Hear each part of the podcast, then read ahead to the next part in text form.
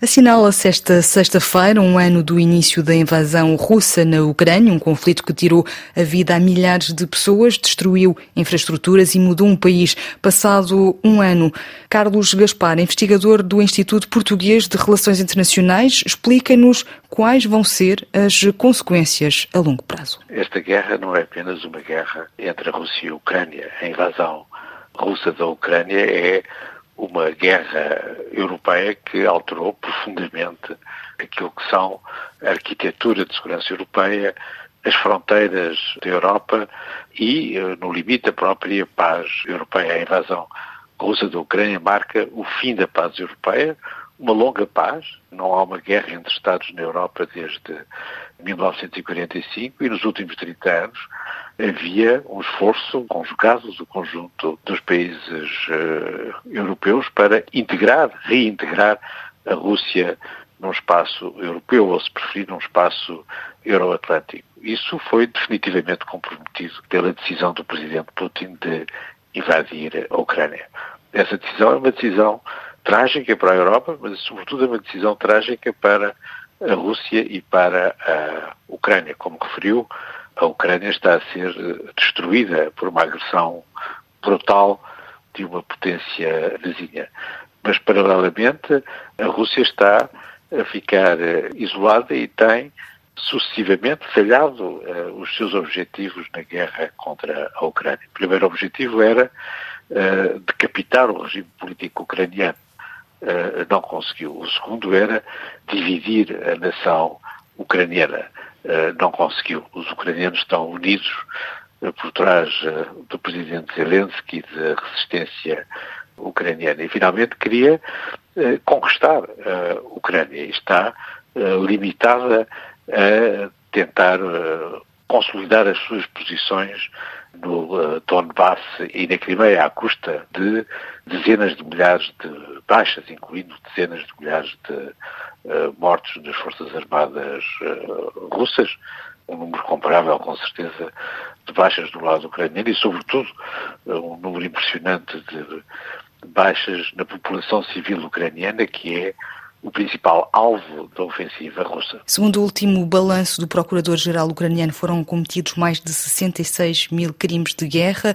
Falava em números, 9.500 civis morreram, entre eles 461 crianças. Há registros de 12.500 eh, feridos, também muitas crianças, 922. Qual é é a avaliação que se pode fazer da escalada eh, de crimes de guerra cometidos em território ucraniano? Ela começou desde uh, as primeiras semanas, com a tentativa falhada de uh, invadir uh, Kiev e de conquistar a capital da Ucrânia. Os primeiros massacres foram identificados em Bucha, nos arredores de Kiev, durante a ocupação dos arredores da capital pelas forças russas e tornou-se um padrão em absoluto. A lista é interminável, desde justamente esses massacres contra a população civil num território ocupado. Nas últimas notícias há a deportação de milhares de crianças ucranianas para a Rússia nos territórios ocupados do sul da Ucrânia. Há uma pressão crescente para que se crie um tribunal internacional para os crimes de guerra da Rússia. É uma questão que pode não ser uh, a mais importante neste momento. O que é importante neste momento é garantir que a resistência da Ucrânia é eficaz e que a Ucrânia consegue expulsar as tropas russas do seu território, mas a questão do Tribunal Internacional, mais tarde ou mais cedo, vai pôr-se na política internacional. Kiev pediu precisamente a instalação de um tribunal especial para julgar os mais altos responsáveis russos, mas a Constituição ucraniana levanta questões jurídicas complexas. A justiça ucraniana vai conseguir fazer o seu papel ou vai precisar de uma ajuda internacional para enfrentar todos estes crimes de guerra? O Tribunal Internacional é o que é necessário, não tribunal uh, ucraniano. Há um legado do Tribunal de Nuremberg, criado no fim da Segunda Guerra Mundial para criar, para julgar uh, os crimes de guerra do regime uh, nazi.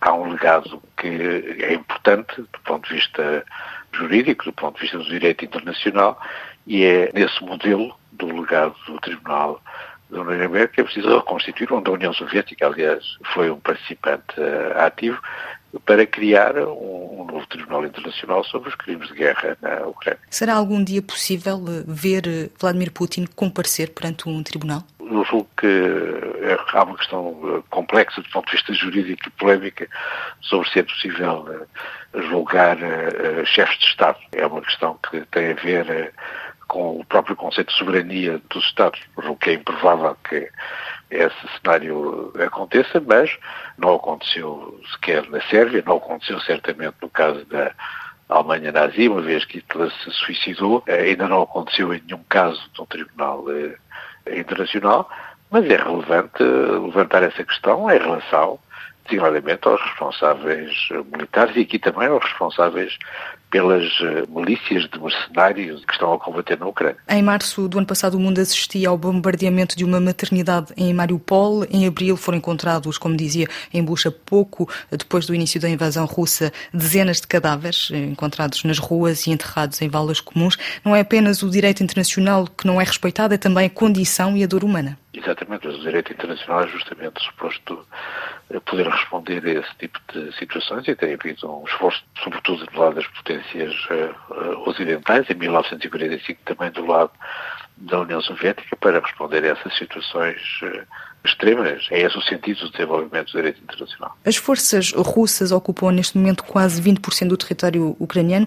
Pergunto-lhe onde é que está o direito internacional? Justamente a Rússia que é um membro fundador das Nações Unidas, é membro permanente do Conselho de Segurança das Nações Unidas, violou todas as regras relevantes da Carta das Nações Unidas, e, em primeiro lugar, a soberania dos Estados, a integridade territorial dos Estados, foram postos em causa por um membro permanente. Em 1939, quando a União Soviética invadiu a Finlândia, foi expulsa da Sociedade das Nações. Aparentemente não é possível expulsar a Rússia das Nações Unidas, mas devia haver uma resposta forte por parte da comunidade internacional no sentido de isolar o que não é o caso. Continua a haver um número importante de Estados, a começar pela China e pela Índia, que se abstêm sempre que há uma votação que possa condenar, querer condenar a, a invasão russa da Ucrânia. A vontade de liberdade e de ser membro da União Europeia é hoje mais forte do que há um ano por parte da Ucrânia? É importante sublinhar que a europeização da Ucrânia, que a vontade da Ucrânia de ser membro da União Europeia, é uma das razões que leva o presidente Putin a invadir a Ucrânia.